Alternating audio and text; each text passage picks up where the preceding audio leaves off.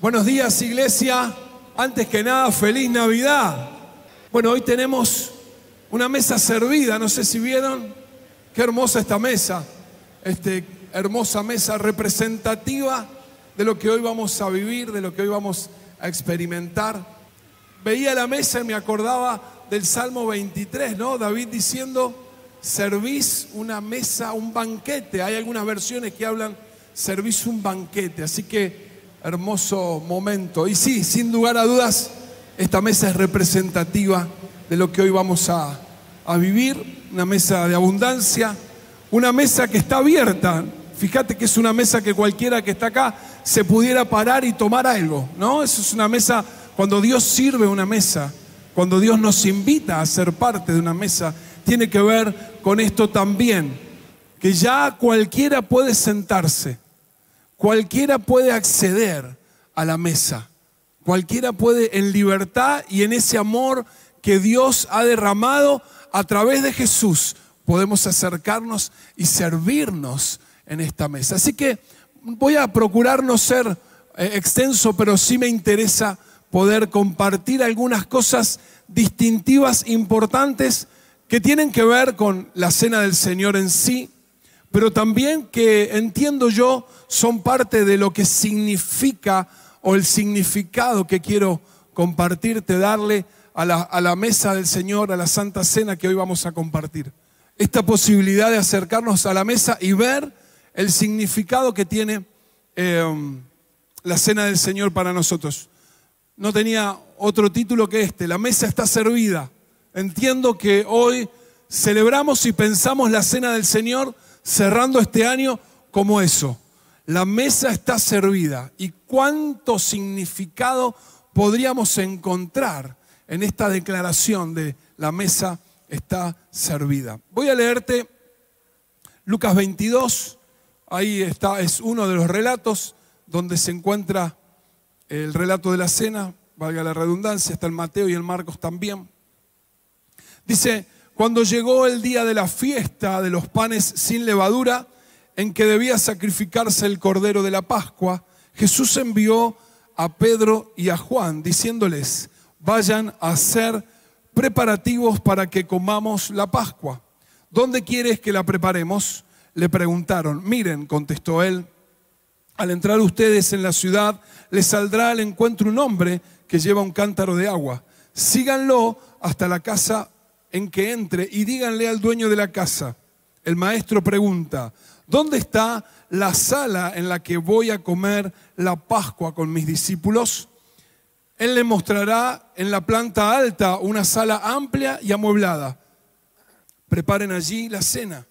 Ellos se fueron y encontraron todo, eh, todo tal como les había dicho Jesús, así que prepararon la Pascua. Cuando llegó la hora, Jesús y sus apóstoles se sentaron a la mesa. Entonces le dijo, he tenido muchísimos deseos de comer esta Pascua con ustedes antes de padecer. Pues les, les dijo, perdón, pues les digo que no volveré a comerla hasta que tenga su pleno cumplimiento en el reino de Dios. Luego tomó la copa y dio gracias y dijo, tomen esto y repártanlo entre ustedes. Les digo no, eh, que no volveré a beber del fruto de la vid hasta que venga el reino de Dios. También tomó el pan y después de dar gracias lo partió y, lo y les dijo a ellos, este es el, mi pan, perdón, este es mi cuerpo entregado por ustedes. Hagan esto en memoria de mí. De la misma manera tomó la copa después de la cena y dijo, esta, esta copa es el nuevo pacto en mi sangre que es derramado por ustedes momento especial para la vida de Jesús. Si bien este, esta instancia se da en el momento de la Pascua, de la celebración de la Pascua, recordá que la Pascua era para los judíos acordarse, recordar, traer a memoria que Jesús los había sacado, perdón, que Dios los había sacado de Egipto y los había llevado a la tierra prometida. Este era el significado de la Pascua. Jesús estaba en ese momento transitando sus últimas horas, sus últimos momentos. Y entonces les dice a los discípulos, a Pedro y a Juan, vayan a preparar eh, el lugar en el cual vamos a compartir la Pascua. Y mm, algunas cositas que quiero este, traer a, la, a que podamos hablar, mirar, observar de lo que significa la cena para nosotros. No te voy a hablar de la Pascua, solo te estoy haciendo el contexto porque estamos en, en otras de las fiestas importantes para nosotros los cristianos, como es la Navidad, y hemos celebrado el nacimiento de Jesús. Pero me parecía importante cerrar este año con la, con la cena del Señor, por estas cosas, otra vez que te digo, que quiero compartirte. Entiendo que la cena, la cena nos va a marcar estas instancias a saber, primero, un lugar especial. ¿Qué cosa? La cena representó y fue en ese momento un lugar especial. No me quiero poner exegético ni muy puntilloso, pero hubo una, una frase de lo que eh, el, el relato nos cuenta que me trajo esta posibilidad de entender o que quiero mostrarte como un lugar especial. Dice que Jesús mejor dicho, que el lugar que se había preparado, Él les dijo, les mostrará en planta alta una sala amplia y amueblada. Y me quedé pensando en esto. El lugar en el cual ellos iban a compartir la cena no podía ser cualquier lugar. El lugar en el que iban a compartir ese momento no, debería, no podía ser cualquier lugar. Y obviamente que por la tradición tenía que ser dentro de Jerusalén, pero Jesús entendió que lo que iban a vivir él con los doce era especial, era muy especial. Un momento singular por algunas razones. Ya lo dije, el, el, contexto de la Pascua, pero Jesús viviendo sus últimos momentos, Jesús transitando esa instancia con pesar también, porque sabía lo que le venía. Eh, en ese momento se iba a develar la traición de Judas. Y aunque parece un detalle, hasta ese momento no se sabía quién lo iba a traicionar a Jesús. Y vos fijate que después sigue el relato y Jesús lo manifiesta. Y se conmocionaron los doce. ¿Cómo que uno de nosotros lo va a entregar a Jesús? Uno de nosotros lo va a mandar al frente, uno de nosotros lo va a exponer, uno de nosotros va a ser el que lo traicione. O sea, una instancia, un momento especial. Creo que todo esto y también pensar que era el, último momento, la última cena, la última posibilidad de estar juntos en paz, compartir y en ese momento Jesús sellar todo lo que esos tres años habían significado del estar juntos, un lugar especial. Y pensaba en estas tres palabras. Dice que fue un lugar alto, que fue un lugar amplio y que fue un lugar distinguido. Me llamó la atención, pero también entiendo que nuestra experiencia con Dios, que nuestro día a día, que nuestra relación con Él tiene de alguna manera estas características cuando nosotros entramos en una vida de relación profunda con Dios, entramos a saber que vamos a un lugar alto, que siempre Dios va a procurar para nosotros que nuestra vida vaya de mejor en mejor.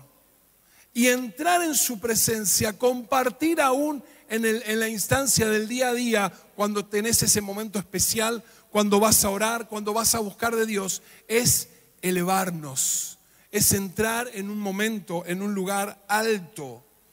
Por más que sea un hábito, por más que sea para nosotros esa, ese momento del día en el cual buscamos de Dios, oramos, leemos la palabra, adoramos y estamos con Él, y a veces se nos hace una rutina, es un lugar alto. Quiero decirte que entramos en una instancia en la cual no podemos ni debemos salir igual.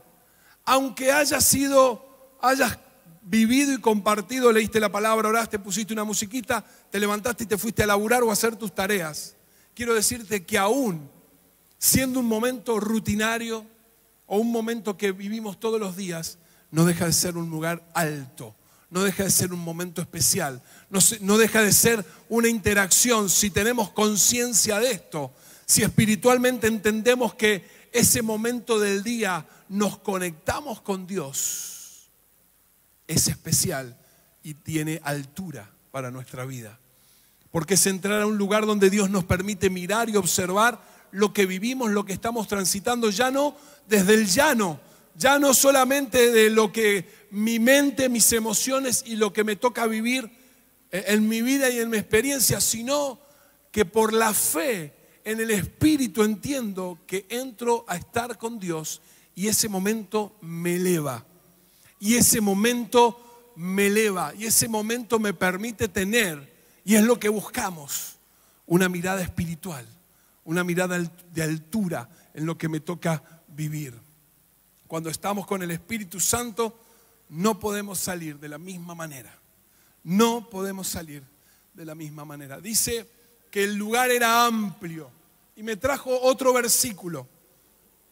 Pensé en otro versículo, porque ahora te explico qué es para mí amplitud o ese lugar amplio. Dice Juan, el Señor Jesús, en el libro de Juan, capítulo 10, yo soy la puerta el que entre por esta puerta que yo soy será salvo. Y después dice, se moverá con entera libertad y hallará pastos.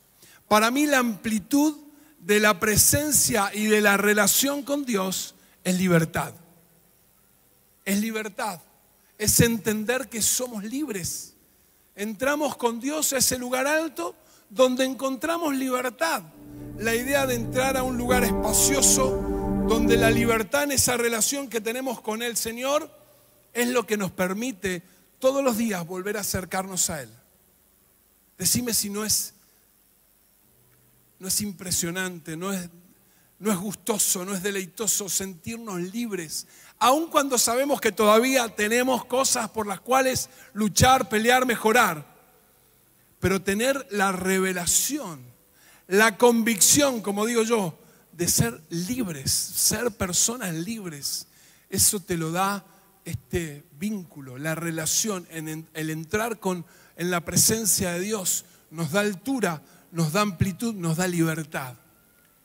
Libres de la culpa que nos aleja de Dios, por el contrario, la libertad que nos lleva a reconocer y saber que Él está para nosotros cuando lo requiramos, cuando lo necesitemos. Él es parte de nuestra vida. Libertad, libertad. Y lo último, dice que el lugar estaba amueblado. Me llamó la atención. Para mí tiene que ver con un lugar distinguido. O sea, no fueron a cualquier lugar. No lo prepararon así nomás. No tenía que ver, bueno, fíjate, tráete un banquito, fíjate el, el tablón. No, no, no, estaba preparado para la ocasión, amueblado para la ocasión. El aposento estaba amueblado preparado justamente para lo que ellos iban a vivir, era un lugar distinguido. Cada momento que el Señor nos llama a compartir con Él debe ser especial. Otra vez, digo, debe ser especial. Aunque tengamos rutina, aunque sepamos que tenemos un horario, una cita con Él, o lo busquemos en el momento del día que sea, debe ser una instancia de distinción para nosotros, un momento especial, un momento distinguido, un momento tan valioso, tan extraordinario que nos llena de vida. Un lugar alto, un lugar espacioso, un lugar distinguido. Pero sigamos, en ese lugar amplio, espacioso, alto, de confianza, pasó algo antes de, entrar en la, propia celebración de la cena hubo un corazón abierto. ¿Qué cosa? Jesús, nuestro Señor, abrió el corazón. No lo hizo con la multitud, no lo hizo con algunos o alguna persona, lo hizo con los cercanos, lo hizo con los íntimos. A este momento ya no solo eran los doce los que seguían a Jesús, había más, pero Él eligió compartir este momento de intimidad con los doce. Qué extraordinario es ver a Jesús con ese grado de compromiso emocional. Les dijo, necesitaba comer con ustedes. ¿Cuánto esperé este momento antes de lo que va a venir? A mí me, me sigue impactando poder observar estas cosas en la vida de Jesús. Abrió el corazón, se hizo vulnerable, aun cuando los discípulos todavía no podían terminar de captar lo que estaban viviendo, lo que iba a pasar o lo que él estaba caminando, él abrió el corazón. He tenido tantas ganas de comer con ustedes, de compartir con ustedes, de pasar este momento con ustedes. Mm. El momento que él estaba atravesando era de angustia, de preocupación. Aprendemos también en este aspecto de Jesús. Abrió su corazón, manifestó lo que él sentía. Y dos cositas con respecto a esto. Necesitamos aprender, necesitamos aprender a canalizar nuestras emociones. Parece simple, pero es tan importante aprender a canalizar nuestras emociones, tener personas con las que podamos abrir el corazón, a quien les podamos confiar lo que nos pasa. No hay duda que nuestra primera instancia, lo decíamos recién, es en ese estar con Dios, en ese buscar a Él, derramar literalmente nuestro corazón cuando nos está pasando algo, cuando estamos viviendo distintas situaciones, aún de alegría, de felicidad, pero también aquellas cosas que no son tan gratas, derramarnos delante de Dios. Pero qué importante, cuán necesario es tener a alguien, y así Dios también lo dispuso, que nos abrace, que nos diga, acá estoy, contá conmigo, voy a acompañarte, voy a orar por vos, voy a dar esta palabra, te voy a, en lo que necesites, te voy a servir.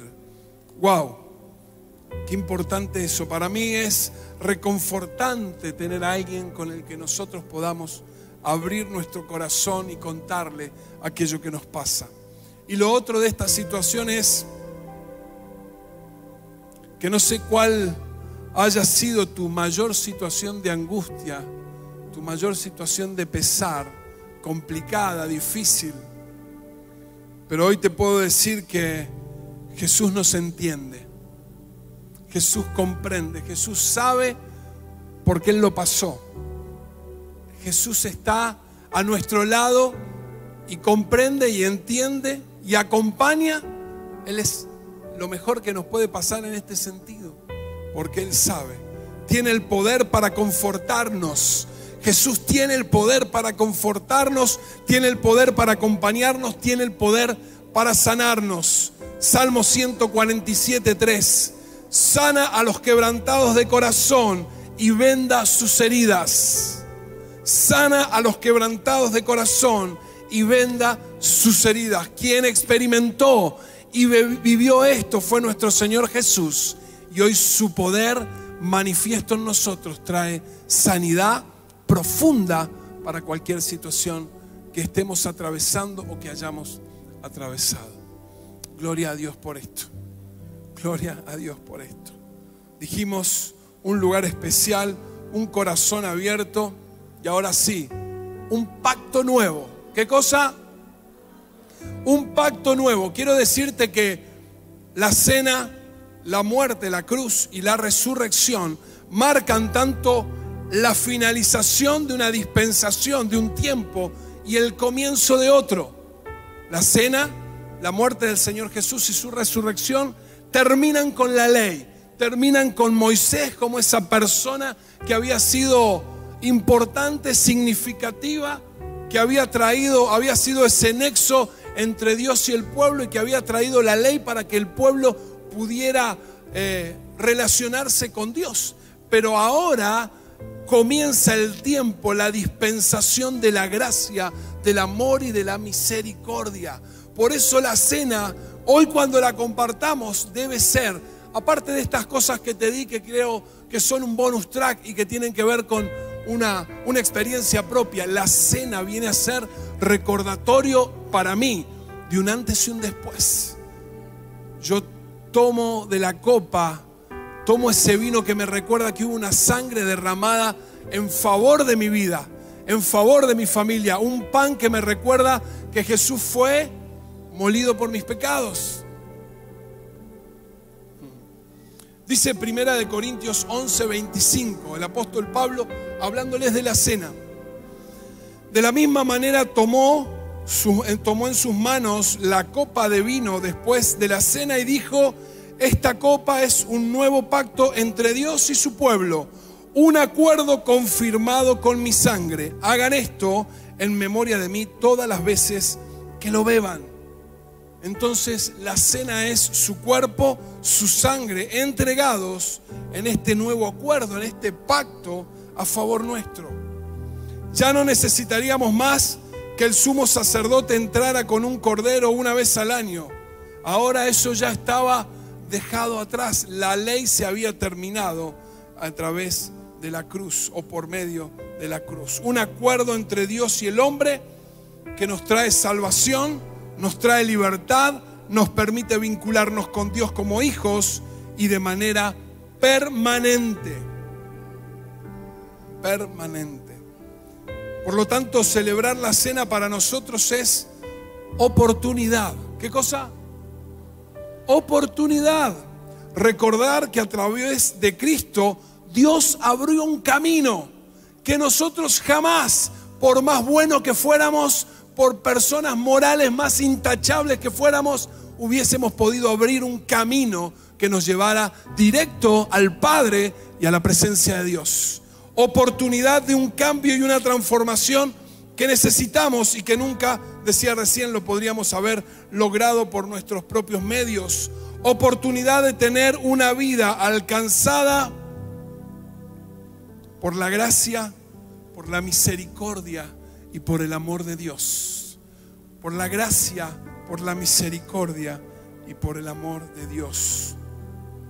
El autor de Hebreos está haciendo esta comparación, Hebreos 9 y él relata lo que el sumo sacerdote hacía una vez al año y cómo iba y entregaba ese cordero, ese sacrificio. Pero dice el autor de Hebreos, hablando de Jesús, entró una sola vez y para siempre en el lugar santísimo.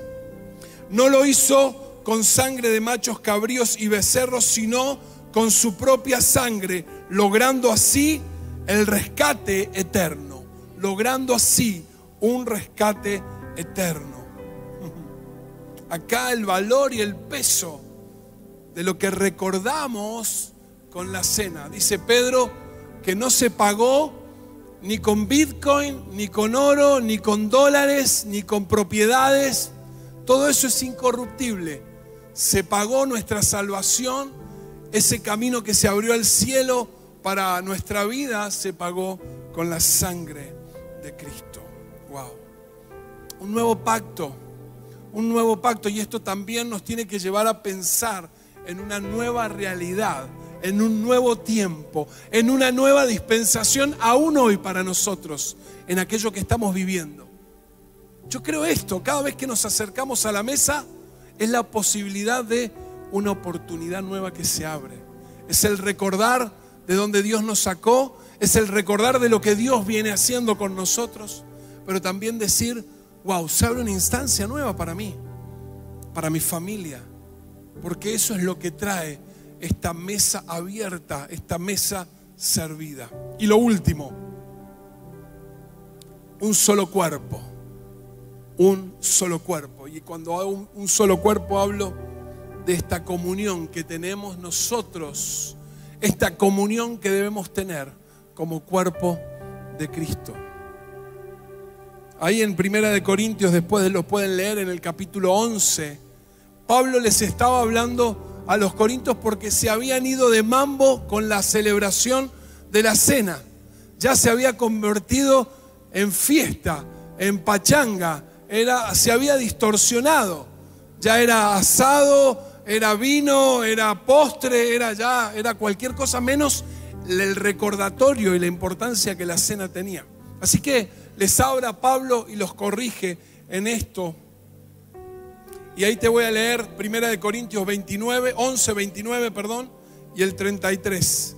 Primera de Corintios 11, 29 y 33. Pues si alguno come el pan y bebe la copa sin honrar el cuerpo de Cristo, come y bebe juicio de Dios sobre sí. Y el 33 dice, así que mis, mis amados hermanos, cuando se reúnan para la cena del Señor, espérense unos a otros. ¿Qué pasaba? Estaban los que podían y llevaban mucho, y estaban aquellos de recursos, menores recursos, y llevaban poquito para compartir. Entonces el que tenía empezaba a compartir, a comer y dejaba de lado. No tenía en cuenta aquel que venía con más escasez. Y dice Pablo, espérense, porque el, celebrar la cena tiene que ver con unidad. El celebrar la cena tiene que ver con reconocernos como parte de un mismo cuerpo, con aún esas diferencias que tenemos, pero también entendiendo que justamente la cruz nos hizo uno. La cruz nos regaló la bendición de ser unos y ser parte de ese cuerpo. Pablo les advierte de tener en menos la cena del Señor. Ya era cualquier cosa, como te decía recién, desmerecer y devaluar los elementos que ésta representaban, porque se juntaban a compartir, pero no a tener en cuenta que el vino representaba su sangre y que el pan representaba su cuerpo. La manera en que esto los practicaban habían causado divisiones. Es importante saber que la cena es un acto de comunión. La cena es un acto de qué cosa? Comunión. Tenemos cosas en común. Tenemos cosas en común. Nuestra fe, primero que nada, nuestra fe, nuestra esperanza, el saber que Dios es nuestro Padre. Tenemos cosas en común, un mismo espíritu un mismo espíritu. Participamos como cuerpo de Cristo recordando la trascendencia de la entrega que Él hizo. Y termino así con esto. Dice, espérense unos a otros, espérense. ¿Cuánto encierra esta frase para mí? Espérense, ámense, compréndanse, tolérense, soportense porque eso es parte de ser un mismo cuerpo, de ser unos. Espérense. Sea el amor, el vínculo que los una, sea el amor, el vínculo que los entrelace, sea el amor. Hoy la mesa está servida, familia, y tiene estas tres cosas como importantes. La mesa representa intimidad y cercanía con Dios. La mesa representa un nuevo pacto, un acuerdo de oportunidad de Dios hacia nosotros. Nos recuerda que somos un solo cuerpo. Amén. La mesa que está servida representa intimidad, cercanía con Dios, un nuevo pacto, un acuerdo que nos trajo oportunidad, nos recuerda que somos un solo cuerpo. Una mesa que también, como decía David, es abundante, es abundante. Amén.